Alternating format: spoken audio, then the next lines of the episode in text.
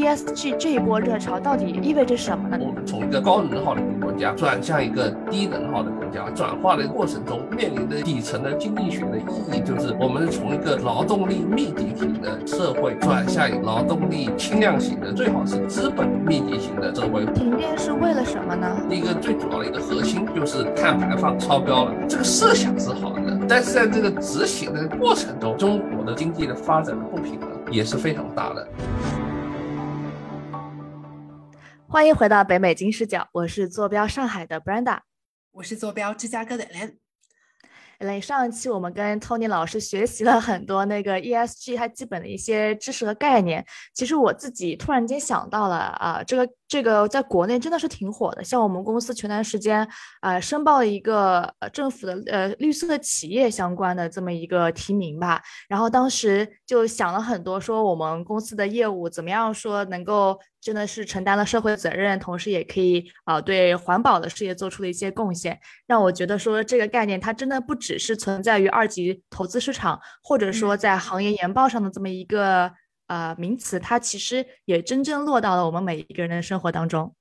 嗯，其实你的这个公司就是比较侧重于健身嘛，我感觉就像 Tony 上一期讲的啊，就是 ESG 需要本地化，每个国家都有不同 ESG 的准则啊，就是说美国不应该啊，就是应该呃，可能说你加过度加班 S 就很低，那中国呢可能更加推崇你健身或者推荐碳中和等等的，因为我其实最近啊看到呃科创板。它这个年报披露的时候有要求你披露 ESG 的信息，我其实感觉中国也在越来越关注这个 ESG 的落地了，而且也出台了很多这个关于绿色金融的相关的政策。但是其实跟美国不一样啊，美国听 Tony 讲可能是加班，但中国可能是更偏向于碳中和这类的绿色贷款或者是。债券等等的，其实我也很关心这个中美 ESG 到底发展投资到了什么地步了。如果作为个人或者企业啊，应该怎么 样去选择？所以我们今天也非常有幸请到了来自 UIUC 的金融学教授 Tony，继续为我们来讨论 ESG 的问题。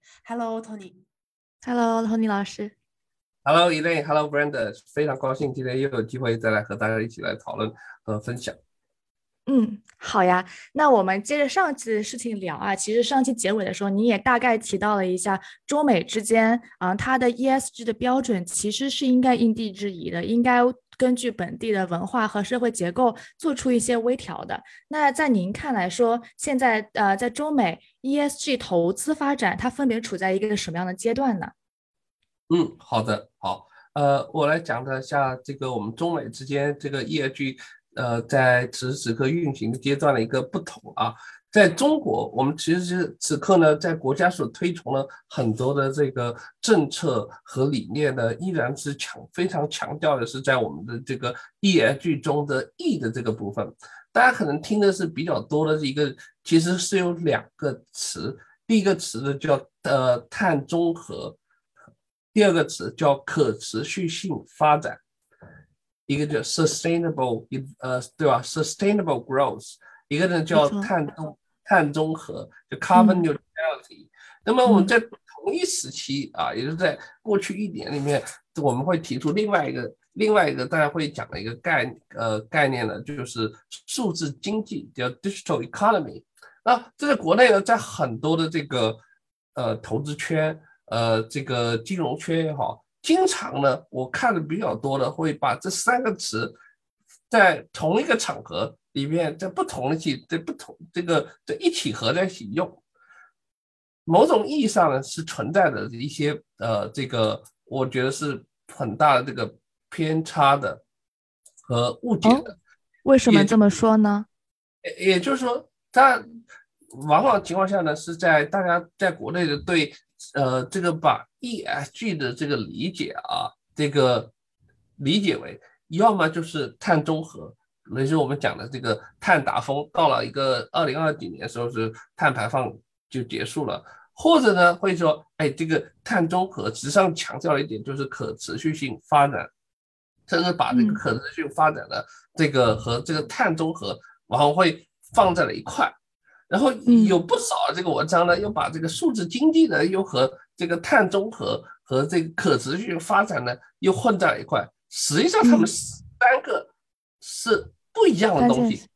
呃不一样的东西，而这三个呢又和 ESG 呢也不完全是一样的东西，对吧？所以这是我呃这个今天我可能呃可以花一些时间给大家把这几个概念呢稍微的梳理一下的一个呃一个机会啊。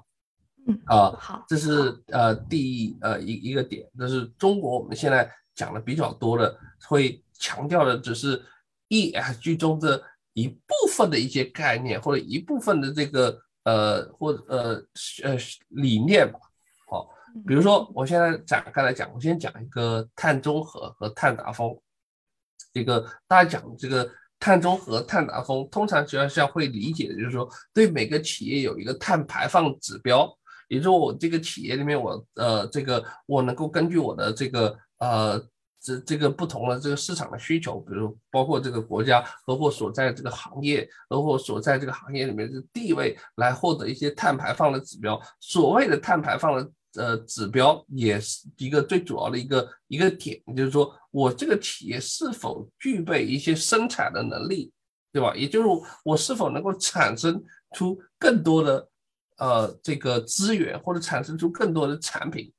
在去年的时候，大家可能会感受的比较多的，在国内之后，当时由于这个所谓的碳中和这个概念的这个提出，这已有非常长的时间，在长三角地区，甚至在珠三珠三角地区，都会有不同地程度的这个停电。我不知道 Brenda 在国内有没有感受到感受过停电吗？好像没有哎，上海没有感受到，但是在呃中国的其他的地方，包括在长三角，包括在这个类似于苏州啊，这个江苏啊，他们是感受到这个呃这个呃停电的这个呃信息的。停电是为了什么呢？哎，就是一个对比明显的一个点，但是我们有不同有很多的原因。第一个最主要的一个核心就是你的这个碳排放要。超标了，也就是我们国家每年给这些企业，对吧？每年给这些煤气发电企业，它是有一个有一个指标的，就是你今年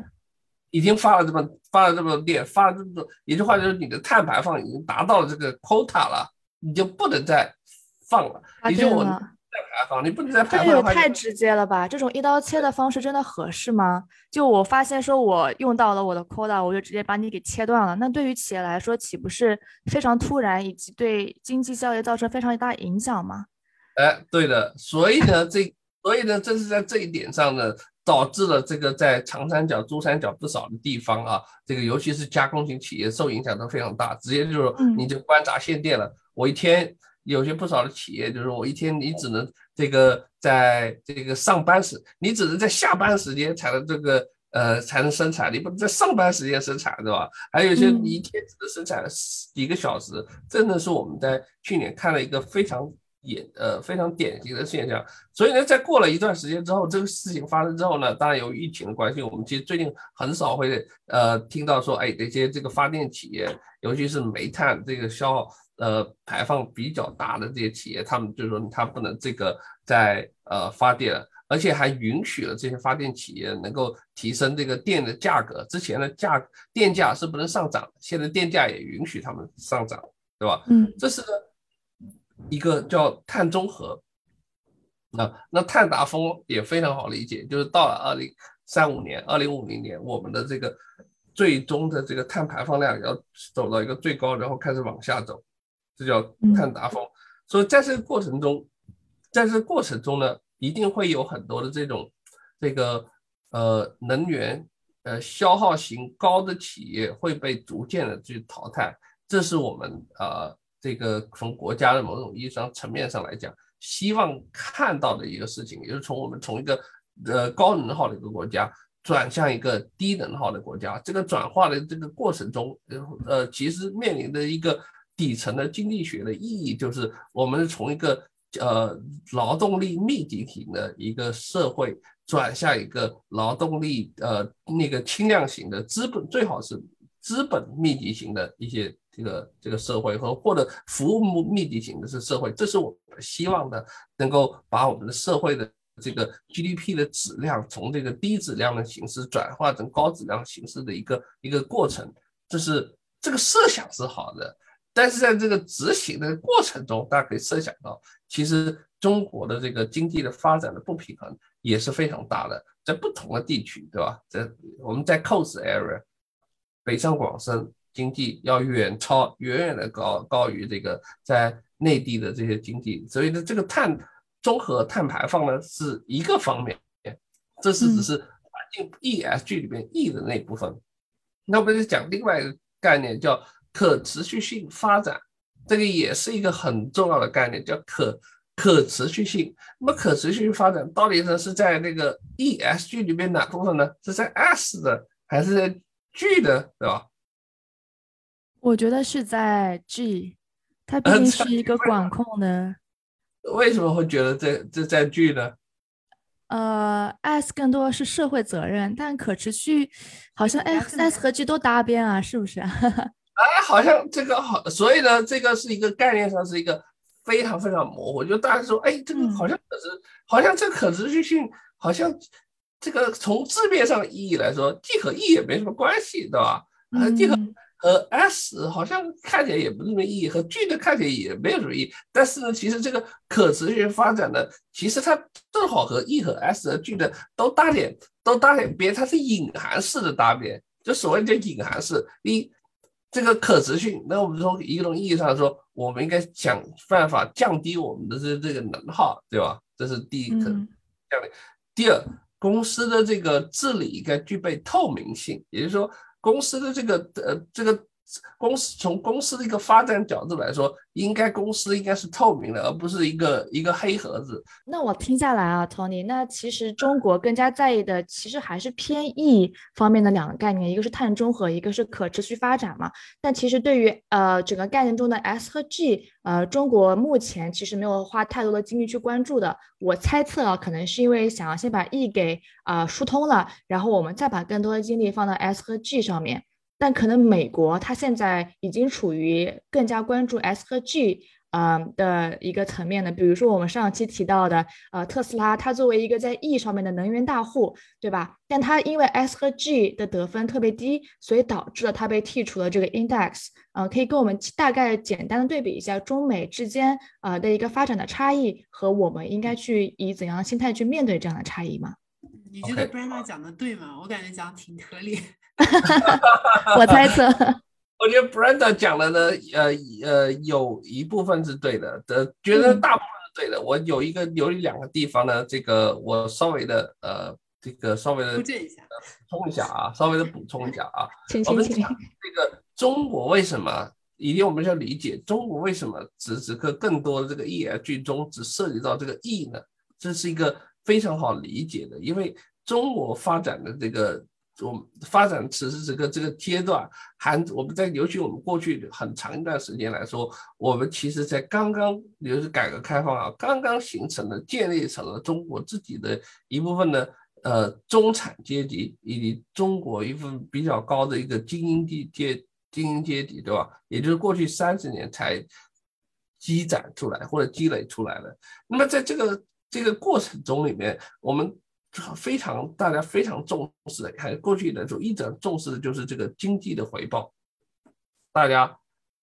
对这个概念会比较有深刻的认识。比如说，在上海的同学，上海的房价从呃三千一平米涨到现在十万、二十万一平米，大家感同身受，感受比较深刻的，这比较好理解。然 后这个，但是你说，哎，一个公司从一个呃。呃，非道德的企业变成一个有道德企业，大家其实是很难去理解这个东西的，因为大家其实感受不到这个东西，但感受比较多的就是经济层面上的东西。为什么经济层面在我们这个碳中和前面我们讲的和国内的讲是最容易、最贴贴身来说，大家最容易去理解。那还除了那个呃这个碳的排放的这个指标之外，还有我们在过去其实有很早一些时期的产生的叫。绿色的呃绿色的债券，英文叫 green bond 啊，对吧？呃，那这个绿色的这个债券呢，其实很早在国内就已经有呃被引入到中国，被引入到中国呃引入中国之后呢，其实真正发展呢也是在过去几年才逐渐得到认识。这个呃绿色债券规就是专门投这种可持续发展的这个呃公司这些这些债券，就 green bond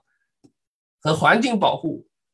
我环境越保护，我花的钱，我要为了提升这个环境保护，我就要花钱，这大家容易理解。所以这一点来说，中国目前来说 ESG 的这个发展呢，应该说更多的偏向这个 E 和 S 和 G 的，也开始国家其实尤其在过去两年开始认识到了这个的重要性。其实一个最典型的事件就是瑞幸咖啡作假的事件。我们知道啊，瑞幸咖啡啊。今天在我们这边看起来，它又上次我们之前讨过，它今天呢似乎呢在国内还能运行，而且运行的非常好。它甚至有一度呢，现在现在还正在想着从美国这个 Pink Sheet 再重新回到美国的这个的证券的这个呃主板市场上去，对吧？这是这这也就是一家公司能够在造假在资本市场造假之后，后面继续能够存活的，这是唯一的一个典型。只能是在中国，说明 S G 不够好，是吧？呃，管制不太。就我们现在这个 S 和 G，也就是因为在瑞幸之后呢，我们才中国的这个管理层意识到了这个 S 和 G 其实也是非常重要的。所以呢，那美国怎么样呢？美国是非常强调就是这个 E 和 S 和 G。这个尤其我们举个例子，瑞幸咖啡造假为什么能够发生的一个最核心的原因，就是。在我们整个内部的这个管理层实际上是不透明，而且他们很多的是财务不是财务报表和财务信息都是造假。这些造假的正常情况下啊，应该是有一个一个会计的审核的一个独立的一个董事会，呃，有个董事会里面的这个 board of director 一个小组来对这个所有的财务来进行相关联的这个啊的审核，提给出自己独立的这个意见，这样呢才能够。得到一个确信度比较高的这个呃财务报表，那么在中国呢，在过去很长一段时间是非常不重视这个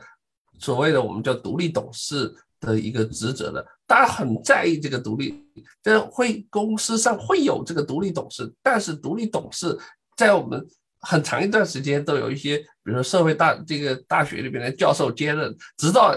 去年有一个很大重大的这个事件，对吧？就是哎，一家上市公司由于独立董事没有能够完成这个呃呃这个监监测任务，导致了这个股东受损的新证券法通过之后啊，就是好独立董事被罚了一点几个、一点三个亿，就所以很多人就不敢再去做，很多大学教授就不敢再去做这个独立董事了啊。所以呢，我们这些事情，他不会这样吗？就是美国是怎么样的？美国也会啊。美国也会啊，如果独立董事去，美国基本上是一个非常严格的，就是独立董事如果签字签字了，那么独立董事是要负后面出现任何的问题，独立董事是要负刑事责任的，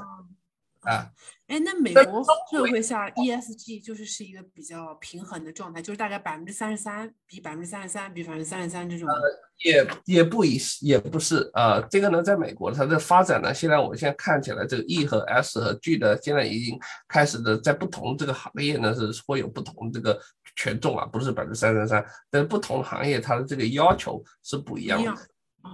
但是会跟中国相比，就更偏向 S 和 G 一些。S 和 G，对的，对的，对的，而且会更像 S 和 G，这是明显。嗯，其实我有一个问题啊，就是关于投资的问题，就是呃，对于中国和美国分开来讲，就是哎，我在中国个人，就是我想投一些 ESG 的投资品，嗯，可能出于一些哎，我要环保、碳中和的目的，也可能。就是说，出于说，哎，我想赚钱，就可能说有两种人，一种是出于赚钱，一种人是出于品德高尚，就是不一样啊，不一样。就是对于这些不同的人群，在不同的市场里，您会推荐怎么样的投资品呢？因为您刚刚也提到了啊，有哪种几种产品啊？就是比如说绿色债券，还有就是 E C E S G 的这个指数，对吧？还有我看到还有一些什么呃，跟气候 climate 相关的保险。我就觉得挺有意思的，您您会怎么推荐？比如说个人层面有两种需求，在不同市场，您会怎么推荐呢？嗯，如果大家呢对这个呃 ESG 这个概念是接受的，我觉得最好的东西就是投这个 ESG 以类似于 ESG index 所标的的基金，比如说这个把呃伊朗马斯卡这特斯拉给剔除出去的标的这个指数，对吧？哎，这个呢是。它呢是有三百家公司，这三百家公司从某种来说还是覆盖了比较多的这个行业，而且是覆盖了一些相关的这个呃那个呃这个 ESG 的这种信息评级也是覆盖的。当然，除了除此之外啊，这个呃 MSCI 也有相关的这个 ESG 的这个基金，呃，这个呃这些都我们都可以是大家可以根据自己，甚至不同行业有自己的这个 ESG 的基金啊。在中国了解有一些基金。中国对老师，我看了一个是针对美国的吗？啊，对对对对对，我现在在讲中国的啊，刚我说的是美国。嗯嗯，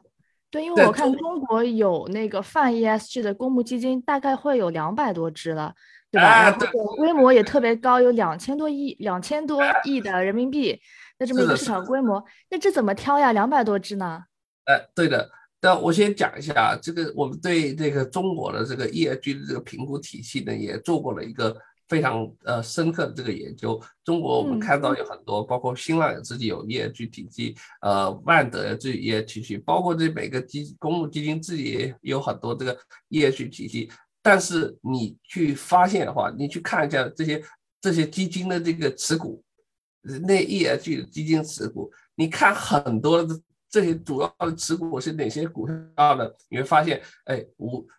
无出这个这个左右。都是类似像茅台啊、宁德时代啊这些这个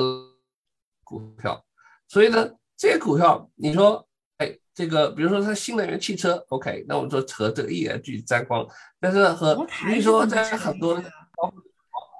对很多的像茅台，它也是在这个 ESG 主流基金，所以呢，在中国要去选择这个 ESG 的这个基金来投啊，是要有一定的这个专业性和。判断性的，其实不能呃，就是不能就是说仅仅的给大家推荐，做不能仅仅只看一个企一一一个基金的名字，它是不是泛 ESG 还是什么，还是应该大家去以自己的这个标准去看一下每只基金它里面所具有的这个持仓是不是符合这个每个用客户对自己这个 ESG 的这个理念去理解来进行这个投资啊，不好。那我大概理解。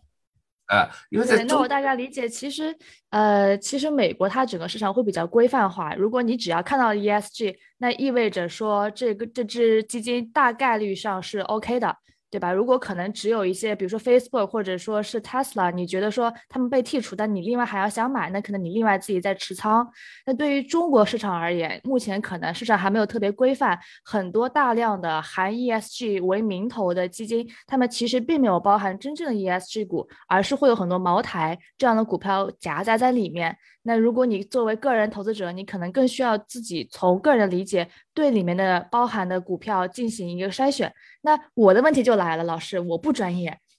我怎么样去对这些股票进行筛选呢？我要做哪些背景调查吗？对那些公司他做的啊，不管是环保方方面的，还是说那个社会责任方面的一些动作，我自己要去做调查吗？会不会很累呀？呃，我们通常情况下呢，这个呃。ESG 啊，正是因为我们此时此刻没有形成一个统一的标准，但是呢，证监会和这个呃以及这个包括社呃中国社科院都希望呢，能够在今年晚些时候，或者明年早些时候呢，会有一个比较明确的一个呃一个依据的参考的一个标准啊。但是什么具体什么时间推出来，这暂时不定。那至少呢，我相信有几点呃是大家。可以是比较容易去呃实践或者比较去参考的。那么第一点呢，就在于说，首先呃，我们看这个基金来讲，比如说我们可以看这个基金里面的持股，哪些企业呢是一个比较呃呃比较可能是 ESG 友善的这个东西。那么至少一点来说，就这家企业呢，它是应该具备对呃投资人或者公众呃披露相对来说。比较多且完整、可靠、有效的这个 ESG 的信息，也是我们现在看到的不少的上市公司，它都会披露这公司的社会呃治理的呃公司治理的报告，对吧？这个这个我觉得呃，我们放眼整个中国的这个 A 股两千多家两千多家公司，呃不呃呃那个四千多家公司啊，我们现在整呃呃那个能够连续三年一起披露这个。这个社会治理报告的公司不超过两百家，啊，再次，我看到最近科创板说是要要求你去披露这个 ESG 的这个成分呢部分。对的，对的，这呃 ESG 呃这是科创要求科创新上市的科创企业在年报里面去披露，呃，对于其他的企业暂时没有硬性的要求。但是呢，所以我们这是基于这一点来讲，我们可以去看一下是哪些公司自己主动的去呃那个了，对吧？这是我觉得至少是一个比较好的一个点。其实根据这公司连续过去三年连续批动的主主动披露的这些企业，且这个报社会责任报告相对来说比较完整的，我们有一有一个研究合起来，这个公司的这个范围不超过五十家。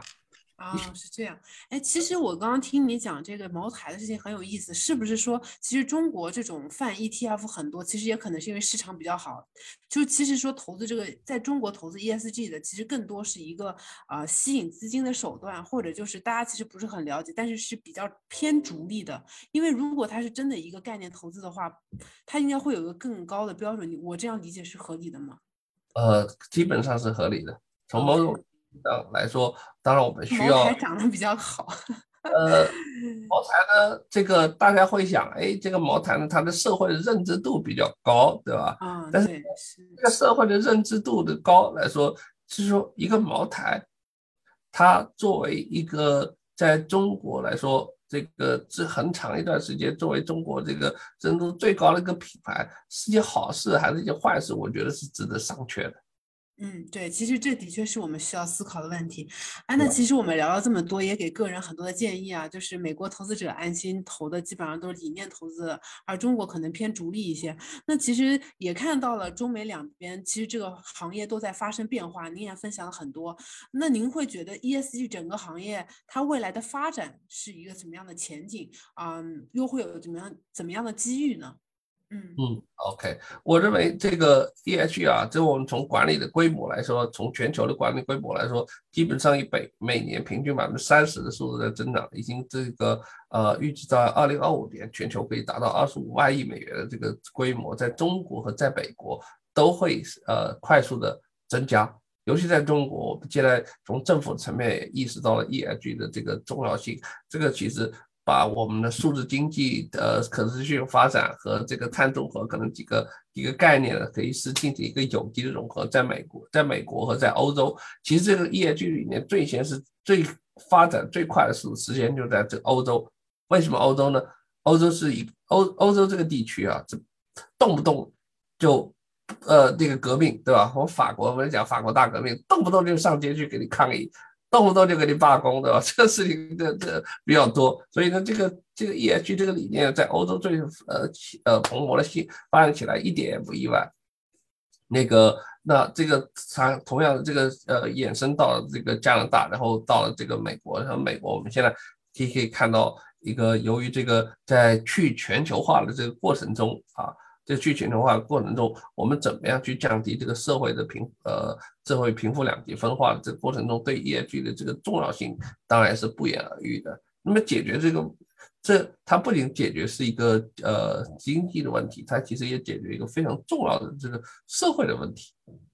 那所以我认为，这在接下来的十年里面，ESG 都应该会有它很重大的用武之地。对于不同的这些企业来讲。可能在这个过程中，如果不能适应的话，是很有可能会被淘汰的。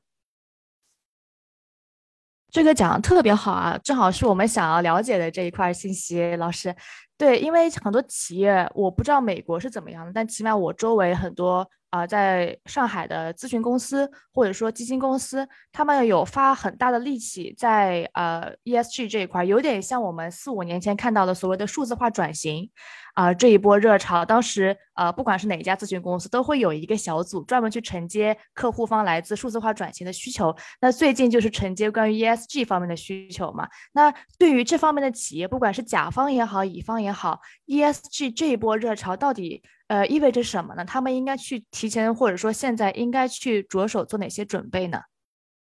呃，Brand，你的问题是站在咨询公司的方向，还是站在投资者，还是站在这个企业的方立场？啊，站在企业的方向，但是企业可以分呃咨询公司和咨询公司的客户们嘛，就可以站在甲方和乙方都可以跟我们聊一下。对，因为呃。他们其实是嗅觉最为灵敏的一群人，他们的举动很大程度上影响了说我们接下来的呃很多呃投资人的一些观察嘛，因为看的行业报告都是那些 呃所谓的行内人士去撰写的。对对对，呃，这个呢，我觉得呃问的特别好，这因为对这个整个 ESG 理念，对于甲方和对于乙方来说肯定是不一样的，对吧？对于上市公司，呃，这个其实可以，我的研究，呃，和我的团队和清华团队我们合起来的研究，其实是非常清晰的表明了，这 ESG 对于这个接下来的呃上市企业在资本市场上的回报是有重要。可统计的影响的，所以对于这个呃上市企业来讲，重视 ESG 不仅仅是重视一个社会上的一个名分，大家认为把它当做一个空的一个噱头，它实实在在确确实实是能够提升公司在资本市场上的受重视和受欢迎的这个程度。我们的这个研究是非常清晰的表明这一点的。你说在中美市场两边都是是吗？呃，在中美市场上，它的行业不一，呃，有一些不同的区别。在美国，有些行业是比较重视，有那个有些行业不显著，有些行业显著。在中国目前来看呢，基本上大部分的行业都比较显著。这个是我认为在呃，这我认为在这个是在中美两边的这个市场上的一个区别的地方。为为什么？因为在这个我认为，在美国这两边的这个主体啊，一个是机构为主导资本市场，一个是机构为主导资本市场的主体，和一个是在这个呃个个人呃散户所作为指导的这个市场。那么不一样的这个之后呢，它的市场的有效性的不一样。市场是非有效性不一样的时候呢，任对任何的一些特异的这个抑制性的这个重要。性其实就会在这个非有效性市场会得到更好明显著的这个体现。那这是我们的呃研究，我们的这个包括我的研究小组呢也。能够非常明确的定说到 ESG 到底是和其他的我们传统认识的一些其他，比如说价值啊，比如说这个它的市值这大小这些因素，到底是和哪些因素有有有呃重要的这个关联性的影响？这些是我们的一个研究课题。这课题至少它表明了，就是在中国市场上，哎是很重要的。非常。那具具体而言，能不能给中美就两两个企业，比如说我是美国企业，Brenda 中国企业，能不能给我们两个企业分别提出三条具体的建议？哎，我们这个企业做了什么？我们的 ESG 这个分数可能会打得更高，资本市场会更喜欢我们的。就简要的讲一下，不用讲理由，只是直接说三条建议就可以了。我相信观众也觉得会挺有意思的。对，会不会这个过于？精华了，老师愿意分享吗？呃，对，这个这个稍微稍微稍微有点多啊。我讲一个，呃，我我这个讲一些这个呃一些基本上的一些呃概念啊，就基本上的概念。哪些概念呢？我觉得在中国这个市场上啊，那哪些企那些企业是那些我觉得平常平常来讲，就是稍微来说，至少啊，在他的这个董事会的这个独立性上来讲，我看到的，我比如说。董事性的这个独立性来讲，比较好的企业，通常情况下，目前来讲，在过去的一两年，资本市场的认可度是非常非常非常高的，这是我们的一个呃非常重要的一个发现啊。在美国的企业呢，因为大家说资本这个董事会的这个独立性，你基本上都是都是独立的，所以这个呢很难去评估它的这个它的这个有效性，所以在美国更加强调的是这个社会的这个影响。呃，在美国，我们发现了这个 S 这个呃显著性非常高。那么在中国呢，我们发现了这个 G 和 S 都有，呃，在不同行业都有相关的这个显著性啊。这是我们说这个，我可以和和大家分享。这具体的细节呢，我觉得后边呃会涉及到我的几篇文章了，我会把文章发出来的，这是我再和大家去分享啊。呃，好的，这个谢谢老师提前给了我们一个预告。非常感谢，我觉得很有意思。对，对对对，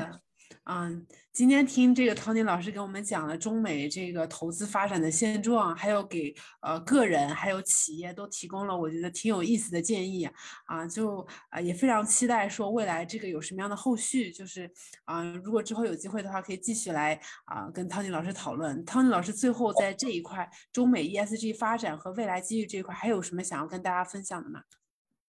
呃，这个。ESG 呢，它是一个非常非常呃，我们来讲，在整个资本市场，在企业的发展的这个路程中，在整个社会演变的这个过程中，ESG 的理念呢，它会不断的催生出一些新的这个机会。我觉得只有那些呃，不管是投资人还是企业，还是呃相关联的这个方，我觉得只有在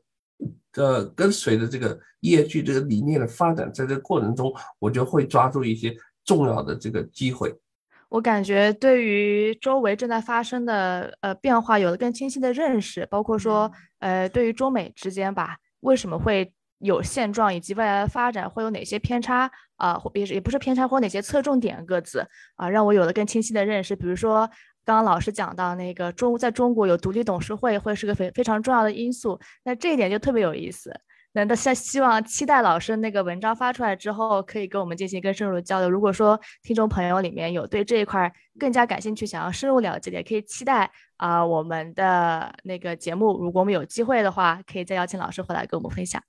对，拜托一下老师的文章。对，对，没错。嗯，那今天的节目很快，很快，很快就看到了。好的，好的，好的。对对，那今天的节目就到这里结束了。如果喜欢我们的节目的听众，可以分享和订阅。我们下期再见，拜拜。嗯，拜拜。跟金视角聊人生，感谢您的收听，请在各大播放平台和公众号上搜索“金视角”，订阅我们的栏目吧。金融的金，事件的事，角度的角，一键三连，从我做起。我们下次再聊。